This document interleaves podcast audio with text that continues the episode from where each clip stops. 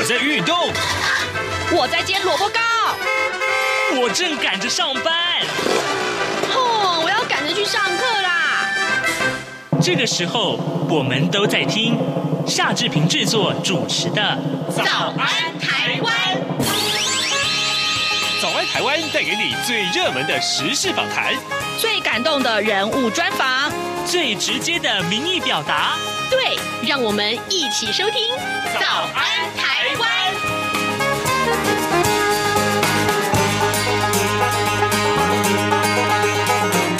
早安，台湾！我是夏志平。今天是二零二一年的二月十八号，星期四。今天呢，我们要进行刘碧荣时间这个单元啊。待会儿呢，我们会为您连线东吴大学政治系刘碧荣教授。我们请刘老师为我们解说最重要的新闻外电。当然了，呃，上个礼拜因为过年的关系，我们没有跟刘老师连线，所以呢，累积了两个礼拜，有很多很多重要的新闻外电可以跟大家一块儿分享。待会儿就请您要收听啊，跟刘老师连线的一个访谈。那么在跟刘老师访谈之前呢，志平有一点点时间跟大家说一说各平面媒体上面的头版头条讯息。我们首先看到了昨天新春开红盘，这是指的是台北股市啊啊，经济日报、还有工商时报以及自由时报这三个报纸，通通都把这件事情放在头版头条上面，标题各自有所不同。经济日报标题告诉我们，外资大买了将近三百亿，这是十五年来最旺的红盘日，台股冲上了一万六千点的大关，写下了六项金奇。这六项惊奇分别是呃加权指数啊上涨的这个点数呢啊是历史的第二大，然后加权指数盘中跟收盘都创下了新高，呃台北股市的这个市值也创下了新高，还有上市上柜合计的成交量是历史上的第五大，呃电子相关指数也创下了新高，另外呢外资的买超也是史上第七大，而自营商买超是史上的第三大啊，这些都是。昨天台北股市非常棒的一个成绩，呃，另外呃，当然一样的这个《自由时报》上面所提到，就是这个开红盘啊，狂奔啊，台北股市收高在一万六千三百六十二点，强飙了五百五十九点。呃，值得关切的是个股啊，这个部分是台积，果然昨天呢，志平在节目中跟大家谈谈的这个台积电的这个股票，那台积昨天这只股票是上涨了。呃，四点九一个百分点，收在六百六十三块钱。我相信很多这个股民们都对这件事情是非常振奋的。另外，在苹果日报上面，今天是他的一则独家啊啊，反制犯台啊，台湾秘密研发了增程武力。嗯，自由呃，这个呃，苹果日报的内文是这样提到了，反制共军恫吓啊，那么国军飞弹增程反制。呃，中共的解放军海空军啊，呃，频频的军演，呃，也派军机扰我空域恫吓。为了反制呢，国防部密令中山科学研究院对呃我武器进行增程研发，包括呢，呃，雷霆两千多管火箭系统从四十五公里增加到三百公里，以及呢，呃，这个呃能够。重创共军机场的万箭弹由两百公里增加到四百公里，强化了打击解放军本土的战力。军事专家建议了，也应该要强化对沿海共军攻击武器的密度，来呃这个呃吓阻犯台。这是今天呃《苹果日报》的头版头条讯息，而《中国时报》上面提到的则是疫情啊。呃，过去啊，呃，一直想说呃不要用中国的疫苗，对不对？但但是呢，呃呃，卫福部的部长陈时中也是指挥官，他昨天松口了，他说没有必要排除中国疫苗。内文是这样提到的：新冠肺炎疫情未曾停歇啊，只要有新冠疫苗，各国无不多元取得。而中国的疫苗不但是获得了很多国家的。认证也更加入了新冠肺炎疫苗全球取得机制，也就是 COVAX。那么，中央流行疫情指挥中心陈时中啊，陈时中呃多次公开表示说不会购买中国疫苗。不过，昨天开工的第一天，他首度松口表示说，外界一直要台湾接纳。大陆的疫苗，那台湾现行相关法令是禁止大陆的血疫或者是免疫制剂等产品的输入。但是如果很多人愿意打，就会修法。呃，疫苗如果特别好，大家可以信任，没有必要一定要排除不可。这是陈时中他改口了。而联合报呢，上面的头版头条则是提到了中南部的水情告急这件事情。现在时间是早晨的七点零五分十六秒啊，我们先进一段广告，广告过后马上就回到节目的现场来。COVID-19 武汉肺炎疫情趋于平稳，但我们还是不能松懈。除了落实社交距离及做好个人卫生防护，还要勤洗手，并且在无法保持社交距离及搭乘大众运输时佩戴口罩。防疫新生活，对抗病毒，我们一起加油！早安，台湾。正吃着什么样的早餐？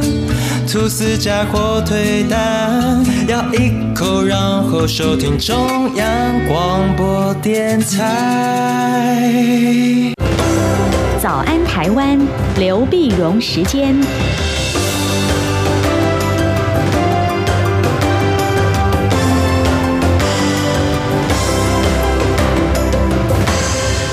这里是中央广播电台台湾之音，您所收听的节目是《早安台湾》，我是夏志平。啊，此刻时间早晨七点零六分二十八秒啊，我们要为您连线东吴大学政治系刘碧荣教授，老师新年快乐。新年快乐！还没有过完年啊，还是跟您拜个年。老师啊，呃，我们赶快请教您，因为今天这个国际外电的新闻特别特别的多啊。我们首先还是把这个焦点来看到过年这段期间，呃，缅甸的消息一直是各节新闻很重要的重点。缅甸政变之后啊，缅甸的街头的示威活动还是持续的进行当中。目前最新的进展是什么呢？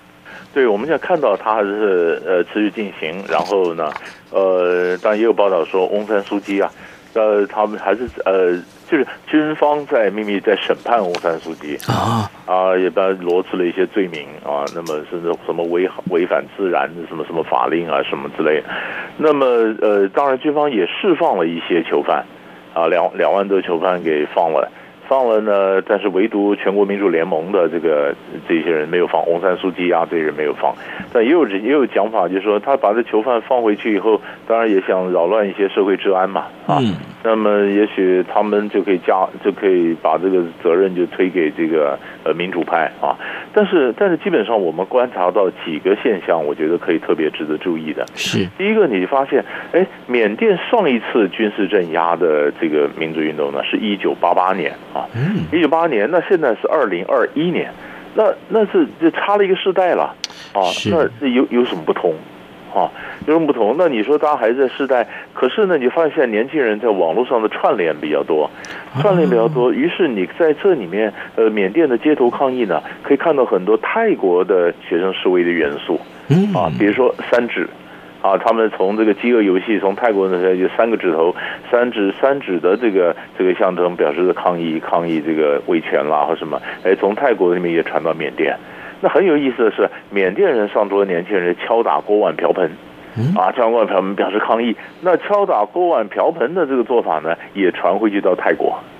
泰国的抗议，所以所以他就是有这种串联，串联从呃从香港开始到泰国到什么，那他们就叫叫奶茶联盟啊，嗯，对，那那那从缅甸缅甸这边也有啊，但是在街头的嘻哈，街头的街头的歌曲啊，嘻哈的这种啊，你说墙上的这种这种涂鸦，呃，然后三指，然后嘻哈这种这种，你发现他们就抗变成发展成一种抗议的艺术。抗议的艺术啊，且艺术之间呢是是是串联的，啊，那你如果真的再往前走的话，从台湾的太阳花开始一起算起来，都还是有串联，啊，那这是过去没有碰过的一个情况。哎，然后第二个呢，嗯，就是美美国美国现在就希望在想说，我们要就是要制裁缅甸，那制裁缅甸呢，呃，这个就就比较比较复杂了。你说我不跟缅甸贸易，其实缅甸的贸易它主要是靠中国大陆啊，对，它跟西方是比较少。但是它是制裁什么呢？呃，它就有所谓的，又要制裁军方，又不希望影响到缅甸老百姓的生活，所以用所谓所谓的精准的制裁。那精准怎么制裁呢？那制裁比如说啊，跟军方有关的他的资产啊什么的啊，他的他的旅行啊、签证啊，他资产冻结。好，那可是问题出来了，军方有很多的控制的这些呃这些资产的控股公司啊，军方本来就享有特权呐、啊。嗯，那这个控股公司很大啊。那所有在缅甸做生意的外商。外国的投资客大概都跟那个控公司有来往，好，那你现在要制裁他，那这些人在投资，我就考虑要不要再投资了。于是就会影响到，比如最最典型的几个例子，比如说缅甸投资最多的，比如说是日本和泰国，啊，呃，像报纸上最常报道上这个日本的这个麒麟啤酒，嗯，啊，麒麟啤酒那很大，在那边好了，那这下子还要把就有些是不是要关了，要搬了呢？泰国的房地产开发商。很大的项目在在仰光这边，哎，那现在要叫停了，因为你那么大的项目，那么快的那么大的地，你一定是跟军方有关系嘛，嗯，那当然叫停了。它缅甸呢，其实是一个非常大成衣业，做鞋的、做衣服的，嗯，很多都在这缅甸，那创造了很多的就业机会，缅甸老百姓脱贫啊什么，也就是靠它的成衣业这几年的蓬勃发展。那成衣业在靠国外的投资啊。那国外也在开始犹豫了，那我现在要不要再投资呢？当你国外一犹豫的时候，那很多工作又跑掉了。所以你这个制裁又制裁，然后又怕你逼得太紧的话呢，缅甸就就真的就越靠了中国大陆就越靠越近了。嗯，越靠越近。所以缅甸的抗议的人是讲说，那根本是中国在后面支持缅甸的这些军方的这些镇压嘛。嗯，好了，所以现在才有美国那想法说，我们一方面制裁缅甸，嗯，但是一方面是不是跟军方有接触？给他一条路可以下台阶，啊，那这又变成高难度的操作了。你一方面要制裁他，一方面要秘密接触，啊，这个中间怎么维持一个平衡呢？所以就就有点军方能够做的，呃，或者西方能够做的，呃，东西其实不是特别多，啊，所以这缅甸事情就其实蛮尴尬的，就卡在这儿。嗯，要制裁，但是呢，同时又。可可以给军方一个台阶下，这恐怕真的是很难哦。然后你最好就希望联合东南亚国家，诶，给缅甸一点压力。但是东协这些国家呢，他们有一个传统，就是不干涉内政。嗯啊，呃，这这当然也也就不见得配合。那你说联合国里面怎么制裁呢？所以美国呢希望联合中国大陆呢一起对缅甸军方的施压。那中国大陆不干。中中国的讲法就是这是内政嘛，就是说我们国际上应该要营造一个环境，让缅甸人自己解决他们的争端，而不是去呃干预，告诉缅甸人你该怎么做。好了，那你你你你现在只有靠美国跟欧洲了，啊。所以这个这个这个就是就是卡在这儿了。嗯，老师啊，那同样是在街头上有示威活动的抗议，那俄罗斯呃也发生这些事情。我记得呃过年前我们连线的时候谈到，就是俄罗斯的反对派领袖啊是纳瓦尼。那现在俄罗斯街头上面的人民的抗争也跟纳瓦尼有关喽？是。也是也是抗争抗争这个呃普京的镇压，所以我觉得还没有停，而且而且更有意思的是，我们刚刚讲说呃在亚洲这边的是串联，嗯，俄罗斯那边他们跟白俄罗斯也学了一点东西，诶，像这个东西，比如说他们的串联手联手。啊，白洛如如果以前白罗斯抗议这个卢加申科的这选举作弊啊什么的，嗯，他们就串起一道人墙啊。那俄罗斯的这人当然也用手连手，手机打量，呃，怎么样串起人墙的，表述我们是怎么那样的抗议。所以抗议活动是互相学习、互相传染的。可是，但是，但是，当然，你说现在北方太冷了，太冷，这个气候的影响，很多人是不惧严严寒呢，而在街头的抗议。啊，所以所以，而且而且，俄罗斯的我这个抗议也还没有停。我们觉得特别值得重视的，就是呃，除了跟白俄罗斯学出来的这抗议之外呢，俄罗斯我们以前在过年前就讨论过，他的这个抗议是从西伯利亚到莫斯科、圣彼得堡都有啊。嗯嗯。俄罗斯那么大，对，各个城市都有啊，各个城市都有在抗议，这也是普京过去比较没有没没有遭遇过的这样的一个处境。那现在我们现在就看了，这好多场抗议，好多场政府的这示威，有几个会成？啊，那就算不成，但是已经在老百姓心中埋下、种下了一个什么因子，那将来什么时候还会再发出来？所以这这个都是长远的这个冲击是可以看的。是的，各位听众，今天早上志平为您连线访问东吴大学政治系刘碧荣教授。我们请刘老师首先为我们解说了两个呃，在世界上非常重受到重视的这个呃示威啊，街头的示威活动。那么目前我们看到是缅甸和俄罗斯这两个国家。另外，我们来看到跟美国有关的话题，呃，一个呢就是 G7 的会议啊，拜登他要在这个十九号明天要举行这个 G7 的这个线上会议了，这是一个事情。另外，美国我们当然也看到这个川普的弹劾案没有过关啊，这两件事情，老师，我们请您为我们解说一下。是这两个事情，我们大概先点一下。那这个 G7 会议呢，是从两头来看啊。嗯。这当然，你说现在都是线上了，也没也也也只有这样子。两头来看，一个呢，就看这是谁主办的啊？英国啊。英国呢，英国脱欧之后呢？脱欧之后，英国首相强森他想用 G7 会议啊，表示英国依然在国际上昂首阔步。那英国他所强调的呢，叫做 The Global Britain，就是全球的不列颠，就是我英国还是在国际舞台上是可以有角色的啊。那那那那当然就就就就是在英国就看你就看看强森他怎么主持啊，怎么看。然后第二个呢，那当然强森也强调说，我要跟拜登建立比较特别的一个关系。呃，当然，英国是希望跟美国有贸易关系吧，但是贸易，但是拜登这次，呃，贸易的英国和美国的自由贸易协定，它不是主要的一个优先顺序，但是他还是谈的会，呃，抗疫啊，谈的经济振兴啊，哈，但是更重要的是，呃，拜登他想要要重新重建美国跟欧洲国家的关系。所以在同一天，事实上还有一个呃，是稍有慕尼黑的国安全对话。嗯，那么 G7 都是大家比如都在同一天，在同一天在这里面都会谈到一个，除了谈的疫情啊什么的经济，都会谈的一个问题，那就是中国。哦，啊，是怎么样的联合欧洲，然后怎么样去遏制中国的一个扩张？啊，那么当然 G7 是 G7 国家关了门在谈了。当然的呃这个这个呃。呃，这个江泽还想多找 G7 加三，加上加上印度了、澳洲啊这些国家来谈。那么，呃，慕尼黑的会议就国家就多了，也是同一天。那当然，中国大陆也会派人去，然后呢里面会有一些辩论啊什么，那个再说。但是你可以发现，他们关心的就是疫情、经济和中国三大主题。嗯啊，但是底蕴呢，就是美国跟欧洲希望能够建立。会重建一个美欧的一个呃跨大西洋的一个伙伴的关系，然后共同来维持世界秩序。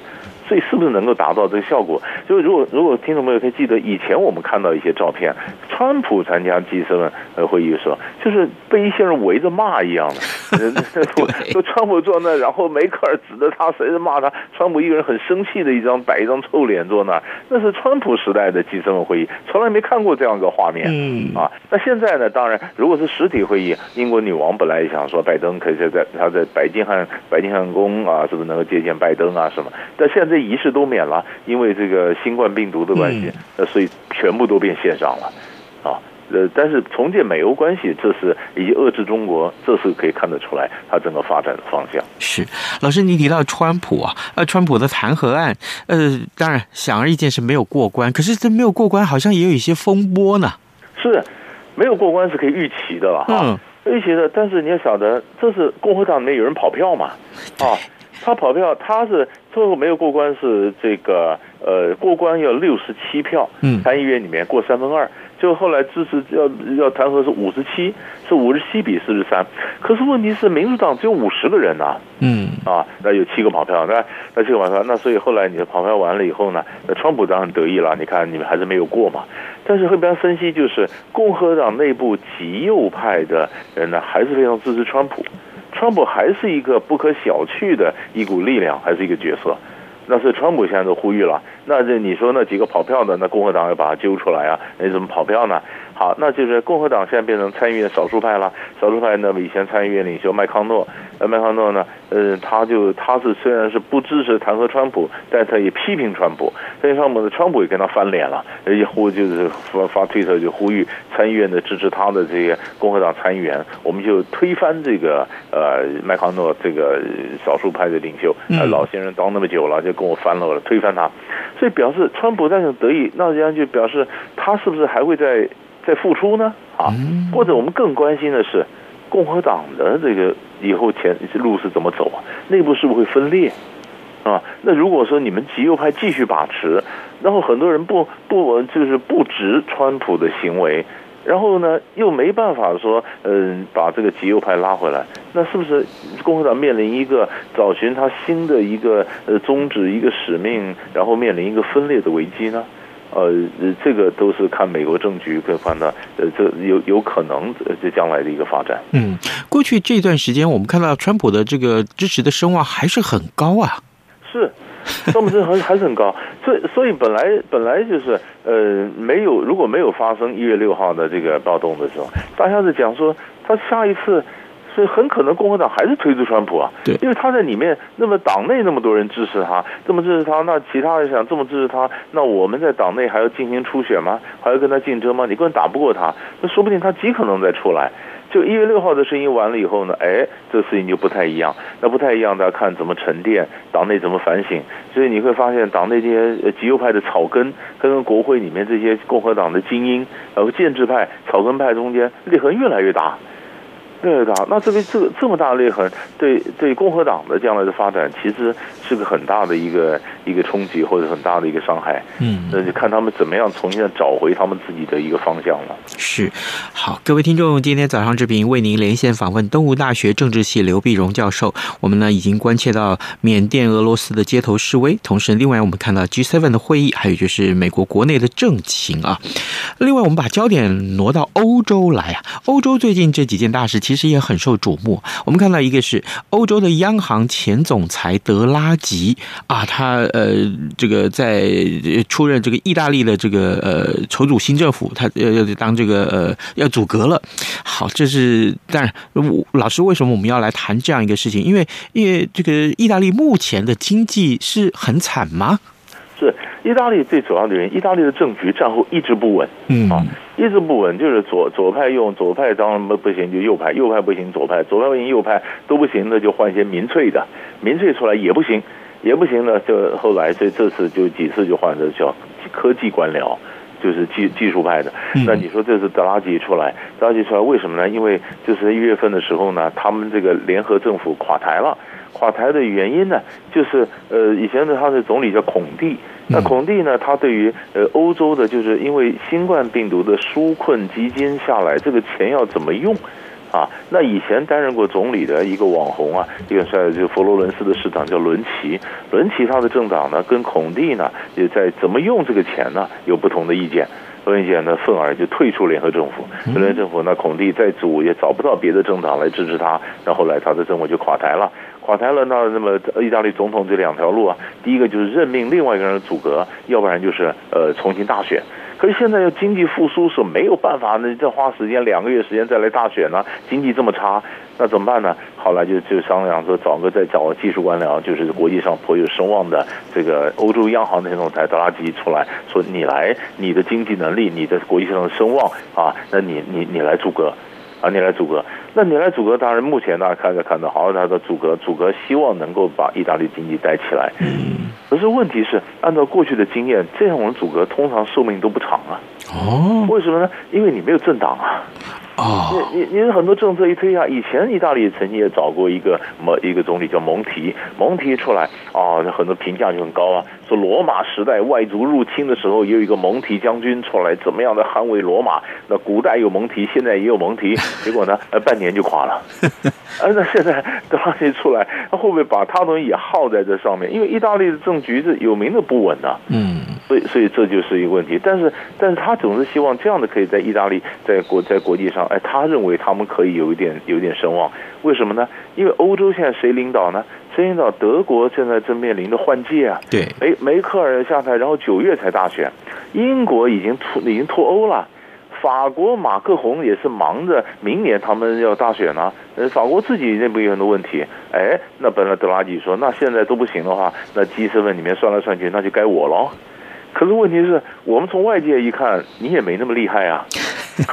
所以，所以这到底会怎么样？所以这这就是一个一一一个一个问题，当然可以值得观察意大利的一个新的现象。是老师，我们最后还有一点点时间，要特别麻烦你，就是法国的国民议会经过两个礼拜的辩论之后啊，呃呃，提出了一读了，目前是一读通过政府提出来的反分裂主义法草案。这个草案这是是谈的是什么样的内容？呃，针对的对象是谁？对，这个就很这个很有意思。你说法国怎么会谈个反分裂法啊？对，呃，其实针对就是呃穆穆斯林啊，真的穆斯林，他因为法国就前一阵闹得很凶的，就是到底有太多的外国移民，然后伊斯兰的伊斯兰的这些这些做法呢，伊斯兰教义呢，跟法国的这个自由平等博爱是不是呃相悖？啊，那而且现在 COVID nineteen 来了以后呢，那很多人就不能到学校念书，在家念书，在家念书呢，更没办法接触到嗯法国成传统的这个思想，然后变成伊斯这个穆斯林自己在家自己读自己的书，所以那想法是不是跟法国又渐行渐远呢？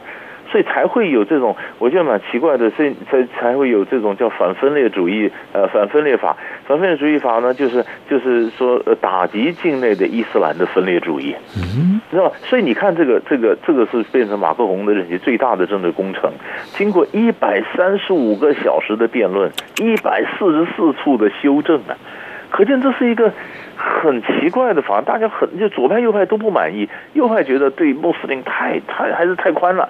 那那么左派觉得你违反了呃这个这宽容啊宗教自由这个权利，哇，他吵得不可开交，外交，所以现在才通过了一读，那一读，那你说当然这那后面的震撼反弹还是会很多，这表示因为这个呃呃这个这个不同的不同的这个宗教信仰，因为法国过去的太多容纳太多的穆斯林。所以，从宗教尊重、言论自由、政治自由到国家的统一和分裂，一下子这事情忽然没想过的事情都冒出来，出现在法国，才有这样很奇怪的这样一个反分裂法的一读通过。那那未来会完成这最后的这些立法程序，二读啊、三读啊？现现在现在不晓得，我我觉得，因为这被认为是马克龙执政后期最大的政治工程。如果是最大的政治工程的话。这怎么怎么样的通过，最后怎么样的执行，我觉得都都还是可以观察的。是的，好，呃，各位听众，今天早上志平为您连线东吴大学政治系刘碧荣教授，我们请刘老师为我们解说了很多重要的新闻外电啊，我们也谢谢老师跟我们的分享，老师谢谢您，谢谢，谢谢。早安，台湾，你正吃着什么样的早餐？吐司加火腿蛋，咬一口，然后收听中央广播电台。早安，报马仔。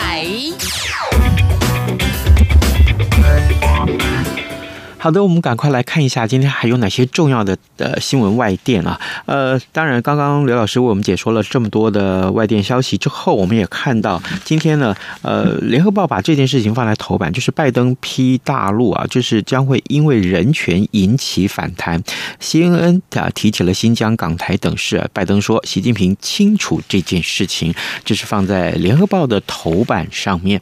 呃，另外，中国时报头版也谈到这件事情啊，啊，谈美中关系。啊，美国的国务卿布林肯说呢，川普强硬态度正确，策略错误啊，态度是正确的，但策略却是错误的，缺席国际规则来制定，美国将会被中国取代。这是有关于啊一些相关的新闻外电啊，这这这这这哎，在中国时报上面的消息。不过，另外这件事情我觉得非常有意思啊，就是各位还记不记得过年前啊，这个防疫保单啊热卖，对不对？呃，这个。呃，那时候志平其实很想谈这个话题，可是呢，所有找的受访者都不愿意接受访问，因为呢，呃，坦白讲，呃，这个保险业者是非常希望低调啊，他们不希望高太高调处理这件事情，但是。至少在民众购买这个防疫保单上面是非常热门的话题。那这这个这，但是这家业者叫台湾产险啊。那今年一月大卖的防疫保单初步销售统计已经出炉了。呃，台产预估呃收件大概超过超过三百万件啊，保费的收入就超过了十五亿。诶，因为一个人是五百块钱而已啊。那么到现在，昨天为止已经收到了三件理赔申请案。如果文件齐备的话，最快今天就可以给付每一个人十万块钱的理赔金。啊，这个这个话题真是太有意思了。为什么大家抢着买？大家是赌博的心态嘛？另外一个，为什么业者呃希望卖，但是却又不希望太高调来卖？啊，这是因为跟金管会的态度有关系啊。所以呢，业者普遍都是拒绝了志平的邀访。那我也觉得很遗憾啊，没有办法跟大家在呃节目中来多探讨这些话题。不过呢，如今这个话题已经有了初步的结论，防疫保单热卖了三百万张，已经收到了三件的理赔。好，呃，今天节目时间也到了，那么明天啊，就也请大家继续收听《早安台湾》喽，拜拜。加上的水果、贝果和 iced tea，你选一样能让你醒一醒。反正过了十二点，好多一样被丢弃。